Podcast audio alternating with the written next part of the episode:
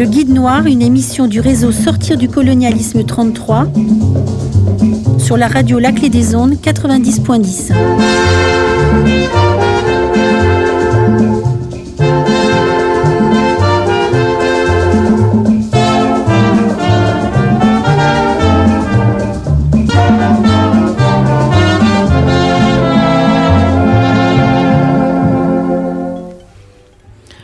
à tous et bienvenue dans notre émission Le Guide du Bordeaux colonial, animé par le collectif Sortir du colonialisme. Composé de citoyens et de nombreuses associations qui travaillent autour de la mémoire et plus particulièrement celle du nom des rues, celle du nom des rues et des lieux à travers leur histoire à Bordeaux et sa banlieue, notre émission est donc le reflet et l'occasion de recevoir des invités qui font l'actualité de l'anticolonialisme. Un début de ce travail est la sortie de notre ouvrage à l'horizon de fin 2020, à l'occasion de la tenue du 28e sommet Afrique-France qui aura lieu du 4 au 6 juin 2020 au Parc des Expositions du Lac. Et bonjour Thomas Le Guide Noir, l'émission par le réseau Sortir du colonialisme 33 sur la clé des ondes 90.10.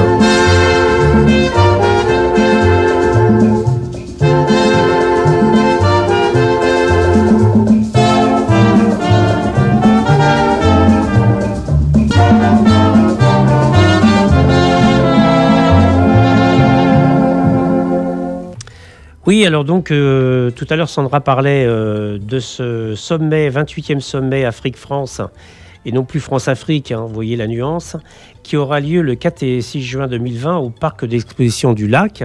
Mais pas seulement, hein, il y a 55 euh, chefs d'État qui sont attendus à ce sommet. Alors moins d'un an après le G7 de, de Biarritz, eh ben, c'est au tour de Bordeaux d'accueillir ce sommet international qui sera le 28e sommet franco-africain qui se tient une fois en Afrique, une fois en France, et en 2017, c'était à Bamako, au Mali. Alors, euh, petite anecdote, hein, euh, Emmanuel Macron, notre président, était à Bordeaux le 1er mars 2019 pour acter avec Alain Juppé, dont ce fut l'ultime décision politique municipale, le choix de Bordeaux pour accueillir le sommet.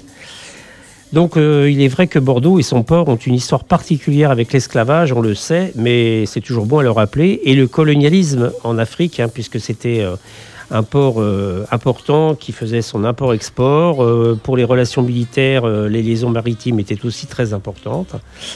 Et donc, il y a un comité de pilotage composé de Stéphanie Rivoal, qui était l'ancienne ambassadrice de France à Kampala, en Ouganda, et Pierre de Gaëtan Njikam, qui est adjoint au maire de Bordeaux pour les partenariats avec l'Afrique. Hein. C'est l'originalité d'ailleurs, c'est que c'est la seule ville de France à avoir un partenariat avec l'Afrique la métropole et la région ne sont pas en reste d'ailleurs. Hein.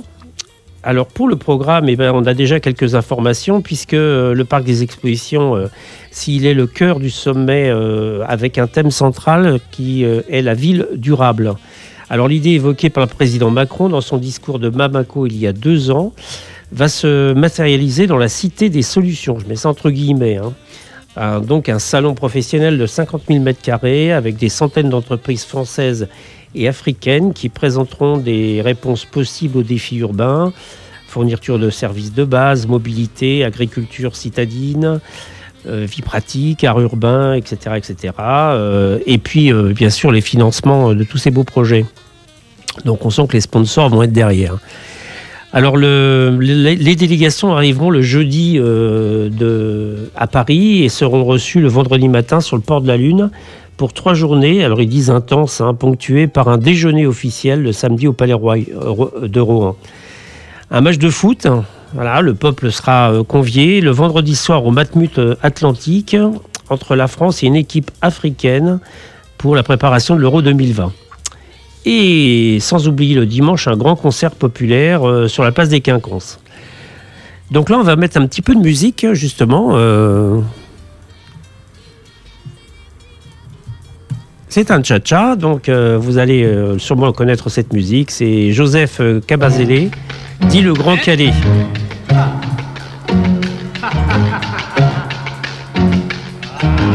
Rendez-vous ce soir chez Fatimata. Rendez-vous ce soir chez Fatimata. Rendez-vous ce soir chez chez Fatimata. Nous allons danser l'eau, mon ami. Rendez-vous ce soir chez Fatimata. Nous allons danser jusqu'à l'eau, mon ami.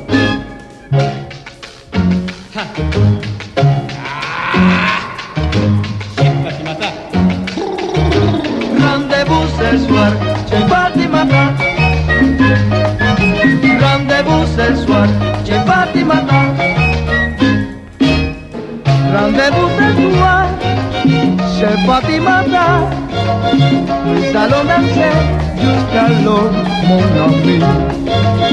Rendez-vous ce soir chez Fatimata. Nous allons danser jusqu'à l'aube, mon ami. Rendez-vous ce Fatimata.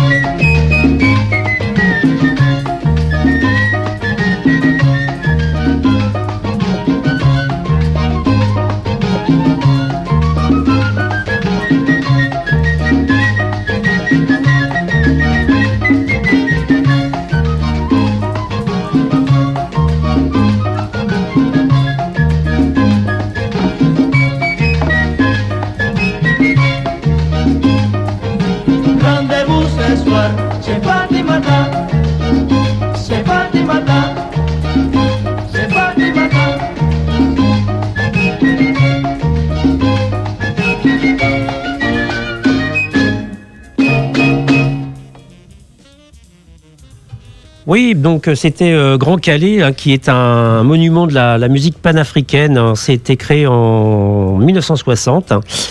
Et ça a été joué la première fois à Bruxelles, où ils accompagnaient euh, une délégation congolaise à l'occasion de la table ronde qui fixa la date de l'indépendance du Congo, le 30 juin 1960.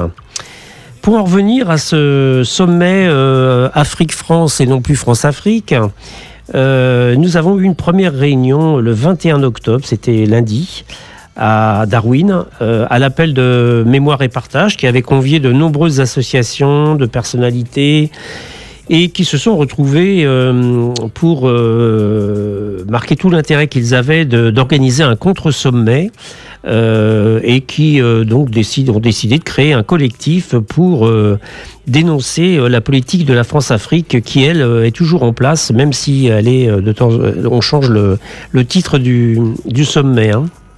Donc parmi les associations, il y avait euh, Survie Gironde, Cori, Attaque 33, l'UJFP, la radio La Clé des Ondes, le collectif Sortir du colonialisme, Mouvement burkinabé des droits de l'homme et des peuples, le NPA 33 et notre équipe du guide de, de Bordeaux colonial, euh, ainsi que de nombreux excusés, les vacances étant là, euh, on a bien raison de pouvoir prendre des vacances.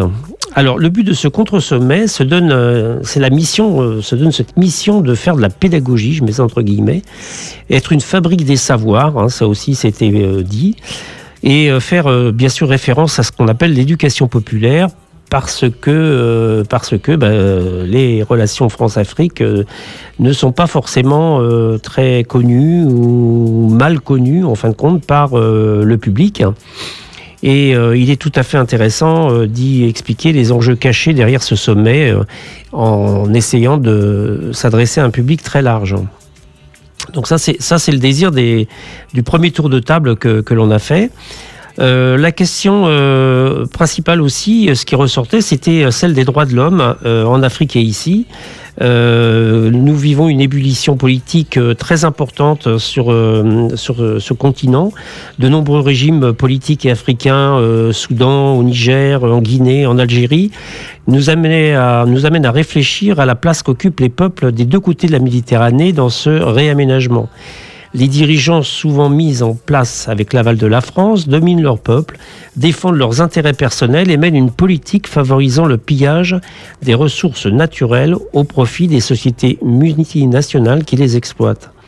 Domination de leur peuple avec son lot d'intimidation, d'assassinats, d'écocides et d'absence de liberté, parallèle à la montée de la violence et de la désertification des campagnes.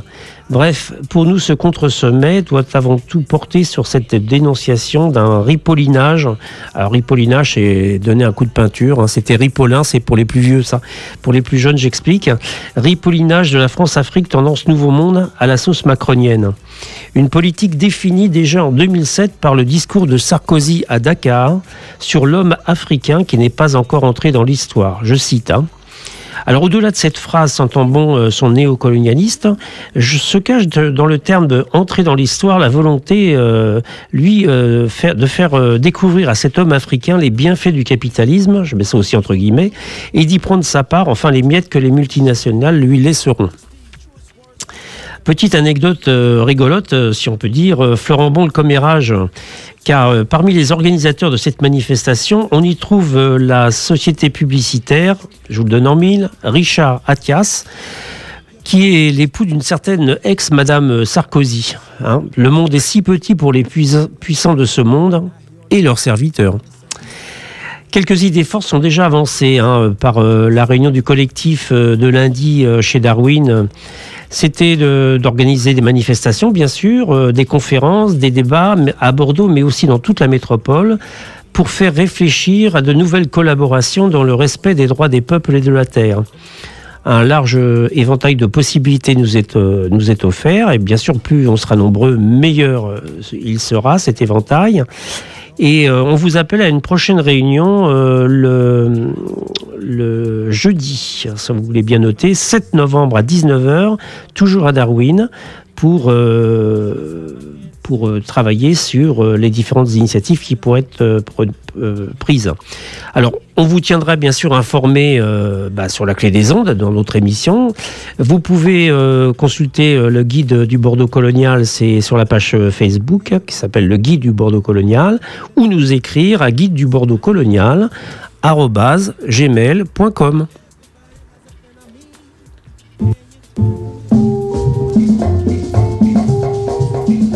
Guide Noir, une émission du réseau Sortir du colonialisme 33 sur la clé des ondes 90.1.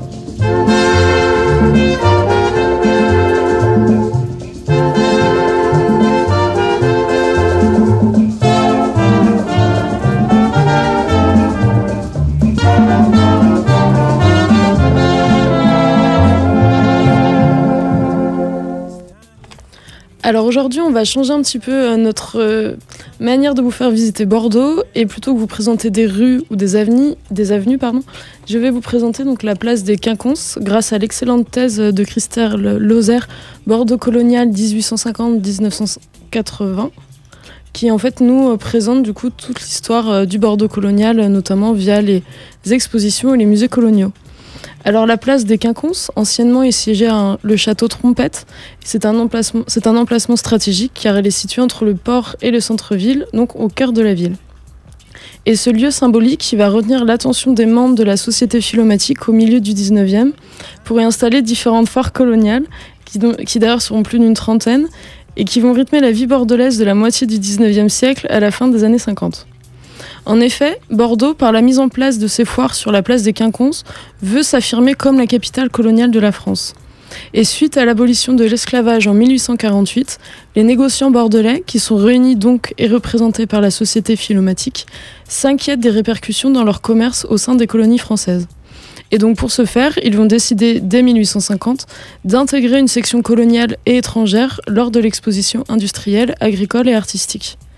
Et la ville de Bordeaux possède une place de choix dans le commerce colonial français, car de nombreuses grandes maisons de la région sont implantées dans les bastons coloniaux, et cela permet aux organisateurs de ces foires d'enrichir les expositions offertes aux visiteurs.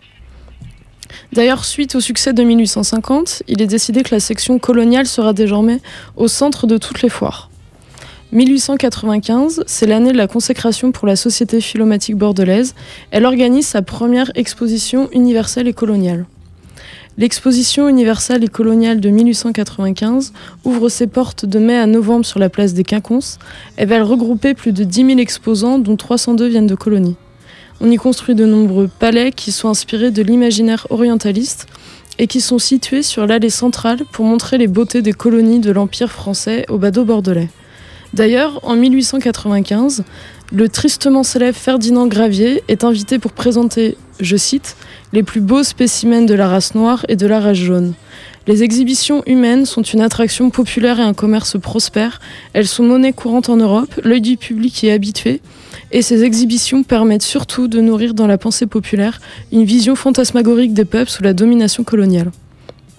À Bordeaux, le village anamite est exposé jusqu'au 22 novembre et d'ailleurs profondément choqué et malgré le bilan financier positif, la société philomatique va regretter ce zoo humain et refuse que cela se reproduise dans leurs expositions. Néanmoins, l'argent a toujours plus de valeur que la morale et une exhibition humaine sera reproduite en 1907. 1907, année où Bordeaux est choisi pour organiser, toujours sur la place des Quinconces, une exposition maritime et coloniale durant six mois. L'exposition ouvre le 2 mai en présence du ministre des colonies, Milias Lacroix. D'ailleurs, cette exposition est, colossale. Le palais colonial occupe une surface de 2500 mètres carrés et s'ouvre en, arc de cercle autour du monument des Girondins. Ferdinand Gravier revient donc conquérant sur le sol de Quinconce et exhibe six faux villages ethniques annonçant la présence des membres de la tribu des Chambas, des Sudoranais, des Sahariens et des Soudanais. D'ailleurs, un journal local, le Nouvelliste de Bordeaux, écrit à ce propos en mai 1907. Toujours même affluence au village africain de l'exposition. Point n'est besoin de traverser les mers pour se faire une idée de l'Afrique occidentale. Une simple promenade au village africain donnera l'illusion du continent noir. Car voici finalement tout le but de ces différentes foires. Y montrer l'illusion d'un continent, de terres, de peuples qui sont sous le joug colonial français, un objectif d'éduquer la population locale sur les bienfaits du colonialisme, un bienfait économique qui a permis à la région bordelaise de prospérer depuis des siècles, qui a donné l'opportunité aux Français de pouvoir consommer des produits des colonies, mais aussi un bienfait culturel, la France qui est montrée comme une puissance civilisatrice auprès des peuples indigènes exposés dans nos zoos. Et d'ailleurs, même durant la Première Guerre mondiale, les foires bordelaises vont être organisées tous les ans et repartiront avec plus de panache à partir de 1919. D'ailleurs, Édouard Faure, qui du coup qui ouvre la foire, se montre confiant pour la Nif de Bordeaux à la fin de la Grande Guerre et replace d'ailleurs la ville dans un passé glorieux durant son discours d'inauguration. Il dit, je cite, Bordeaux est prêt à renouveler le magnifique effort qui, sous le règne de Louis XVI, nous valut une splendeur sans pareille. Les Bonafé, les Balguéry, les Journu Albert, les Nérac vont revivre. Ils vont reprendre ces routes de l'Atlantique que sillonnaient leurs navires, plus près de nous et plus riches encore. Ils trouveront de nouvelles Saint-Domingue et Bordeaux redeviendra ce qu'elle est par nature, la capitale coloniale de la plus grande France. Donc décidément, c'est pas nous qui le disons, mais Édouard Faure lui-même. Bordeaux fut la capitale coloniale de la France. elle continuera à le montrer sur la place des Quinconces avec ses foires où les visiteurs se perdront dans des reproductions de souk, pourront admirer les faux palais coloniaux et les œuvres d'art importées par nos négociants. Fort heureusement, au fur et à mesure que le, que le XXe siècle avancera, les gens vont changer, les mentalités aussi. Suivant les décolonisations et les changements de mentalité des Français, on oubliera progressivement les foires coloniales sur la place des Quinconces et le rôle de Bordeaux comme capitale coloniale de France. Néanmoins, il est troublant de regarder en ce moment la place des Quinconces où se déroule la foire au plaisir, où les Bordelais se promènent entre les stands de Barbapapa et de Manège, et de s'imaginer qu'il y a un peu plus de 100 ans, les Bordelais sur cette même place déambulaient dans des reproductions de palais coloniaux et regardaient avec étonnement des gens dans des zoos. Même si Bordeaux, comme grande capitale coloniale de France, semble s'effacer peu à peu de nos mémoires collectives, je pense qu'il est de notre rôle qu'on le remémore pour ne jamais oublier d'où vient la prospérité de notre ville et les conséquences humaines derrière ce soi-disant passé glorieux.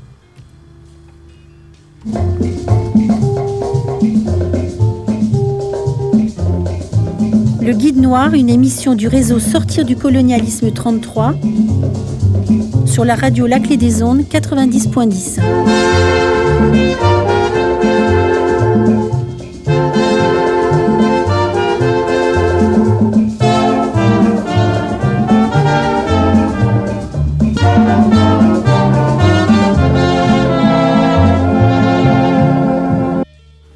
bien, merci Sandra. C'est très intéressant hein, ce- cette communication et on voit bien que tout lien avec euh, le sommet euh, de l'année prochaine euh, ne- n'est pas du tout le fruit du hasard. Quoi.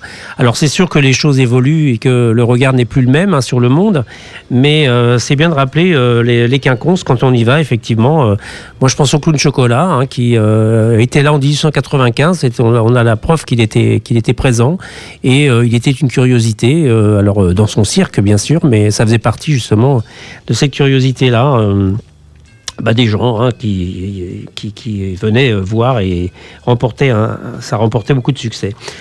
Alors euh, voilà, on est arrivé au temps de l'agenda déjà, euh, à vos crayons, et puis vous allez voir, même pendant les vacances, il se passe des choses sur, sur notre actualité. Bah, déjà demain, si vous êtes disponible le jeudi euh, 24 à l'Utopia à 20h30, il y a un film qui pour l'instant s'appelle We Want George Ibrahim Abdallah in Jail. Euh, work in progress, comme on dit, c'est-à-dire que c'est euh, en cours de finition. Et c'est fait par euh, un monsieur qui s'appelle Pierre Carl et qui sera présent demain dans cette soirée de soutien à Georges Ibrahim Abdallah, hein, qui, je le rappelle, bon, euh, le lendemain, c'est-à-dire le 25 octobre, euh, aurait été, on fêtera tristement le 35e anniversaire de son emprisonnement. Pour ceux qui ne connaissent pas Georges Ibrahim, c'est un militant communiste qui est accusé de complicité d'homicide volontaire. Oui, on a bien lu. Cet homme a accompli une peine d'une telle longueur pour complicité d'assassinat et non pour avoir tué lui-même.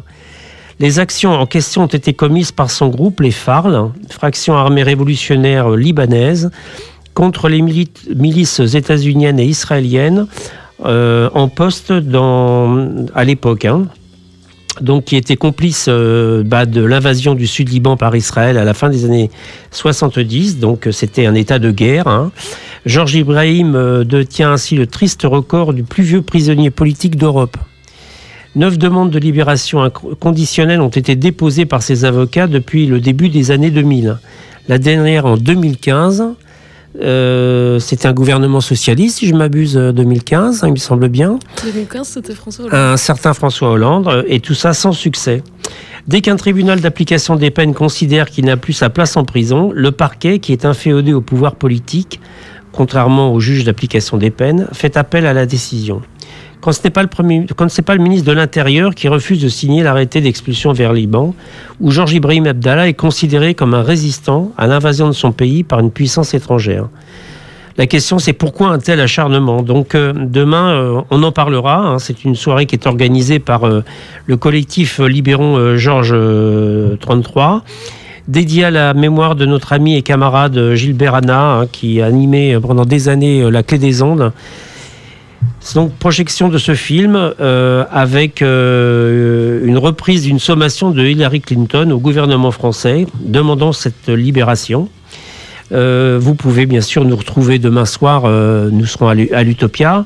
De rappeler que samedi dernier, il y a eu la manifestation annuelle à Lannemezan, c'est la prison où il était enfermé. Plusieurs centaines de personnes y ont participé de toute la France. Donc la solidarité est toujours active, mais le refus des autorités de libérer ce militant communiste libanais Georges Ibrahim Abdallah est toujours aussi forte. Alors, euh, deuxième point, là c'est un peu plus tard, c'est après les vacances, jeudi 7 novembre, je disais tout à l'heure, nous avons euh, réunion euh, du collectif pour un contre-sommet France-Afrique qui se tiendra à Darwin à partir de 19h. Le mercredi 20 novembre, hein, il y a une réunion, vous êtes conviés, hein, c'est le collectif Sortir du colonialisme hein, qui anime cette euh, émission de radio. Donc le rendez-vous c'est à 18h30 dans la salle municipale du Grand Parc, on vous y attend.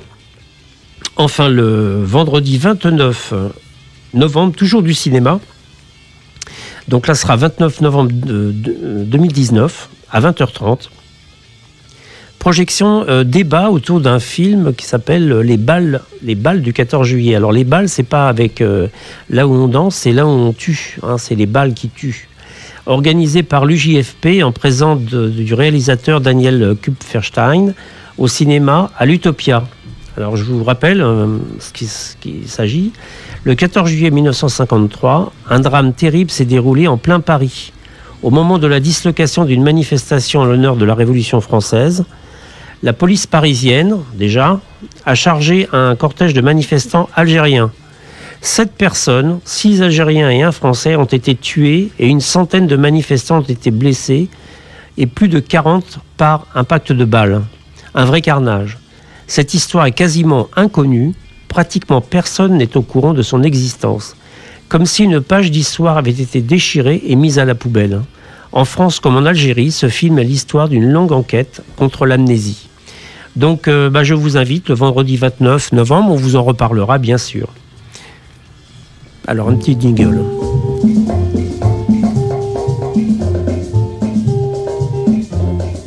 Le Guide Noir, l'émission par le réseau Sortir du colonialisme 33 sur la clé des ondes 90.10.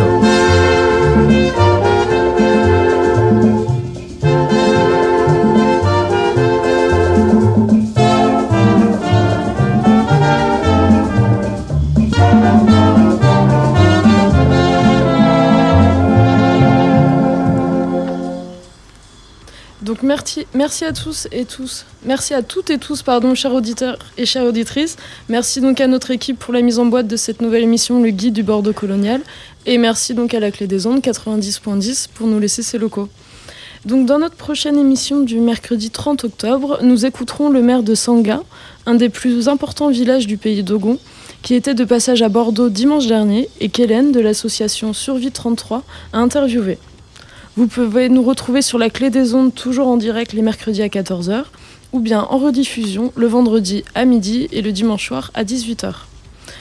Si vous le souhaitez, vous pouvez nous suivre sur notre Facebook, le guide du Bordeaux colonial, ou nous écrire sur notre courriel guide du Bordeaux colonial gmail.com et toujours sur la clé des ondes. Néanmoins, avant de se quitter, nous adressons un message de solidarité au peuple en lutte de Hong Kong au Liban, d'Algérie en Équateur, de Guinée au Chili, de Barcelone à Paris, sans oublier Haïti, qui sont en lutte contre l'ordre capitaliste, colonialiste, destructeur de notre planète et de ses habitants. Au fil du temps, cette chanson, El Pueblo Unido Ramas Serra Vencido, pardon pour l'accent, s'est imposée, s'est imposée comme un symbole d'unité et de solidarité populaire pour des citoyens opprimés de tout pays luttant pour la liberté et l'égalité, dépassant directement son rapport avec le Chili que je vous fais écouter de suite. El pueblo unido jamás será vencido. El pueblo unido jamás será vencido. El pueblo unido jamás será vencido.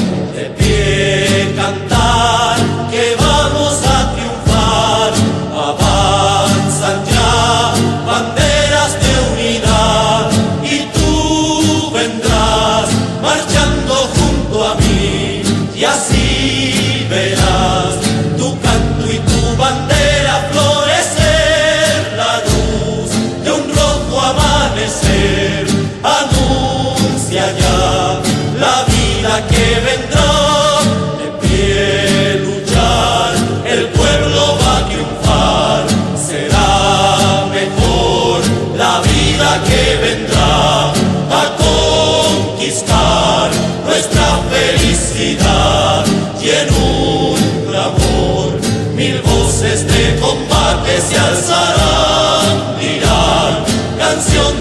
libertad